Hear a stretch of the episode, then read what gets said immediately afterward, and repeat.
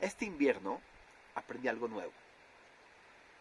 Como normalmente las noches son muy frías, me gusta checar el clima de cómo vamos a pasar la noche. Y me di cuenta que justamente las horas más frías son precisamente las horas antes de que salga el sol, las últimas horas de la noche. Pero lo que más me llamó la atención es que cuando estaba estudiando la Parashá esta semana, me di cuenta que el Malvin explica que esto no es un fenómeno random, no es happens to be, sino es un patrón espiritual que siempre, antes de que llegue la salvación, es cuando más duro se pone. Explica el Malvin que cuando Moshe viene a sacar al pueblo de Israel de la esclavitud de Egipto, viene la redención justamente un poquito antes de la redención total, en ese momento es cuando más duro se pone. Cuando el faraón dice, ahora no va a haber paja, ahora tienen que trabajar el doble.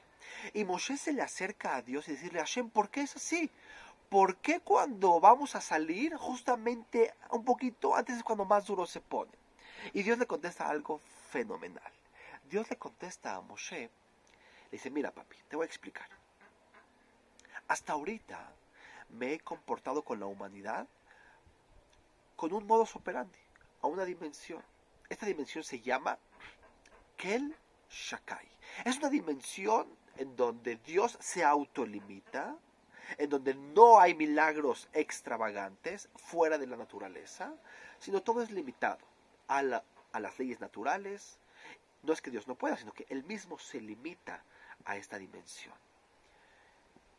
Pero, le dice Dios a Moshe, pero a partir de ahorita vamos a pasar a otra dimensión, a una dimensión sobrenatural, en donde hay más milagros abiertos.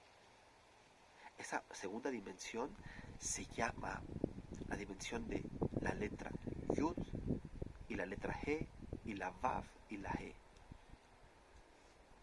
En esta dimensión elevada es donde pueden pasar milagros sobrenaturales. Le dice Dios a Moshe, estamos entrando en esta dimensión. Y ahorita te vas a dar cuenta por qué pasan las cosas.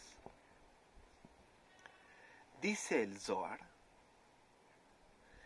que esta dimensión elevada realmente está compuesta por un nombre de Dios muy profundo un nombre de Dios que está compuesto por las letras que acabo de mencionar, la Yud, la G y la Vav y la G, pero además de la Aleph, una Dalet, una Nun y una Yud, que juntas estas letras suman el número 91.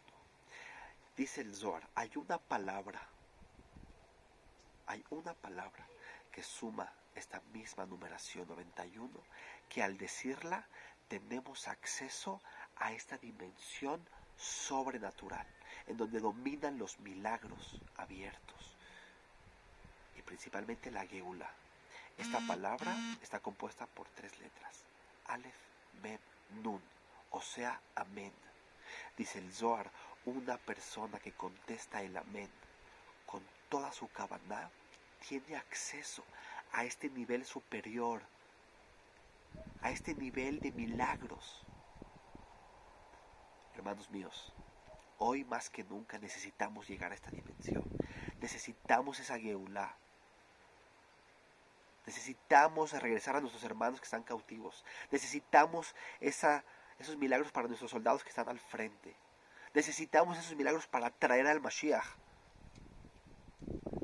Y la única manera, o más bien, una de las maneras, es accesando a este nivel con la palabra amén. Así es que mi invitación es, pongámosle el doble de cabana.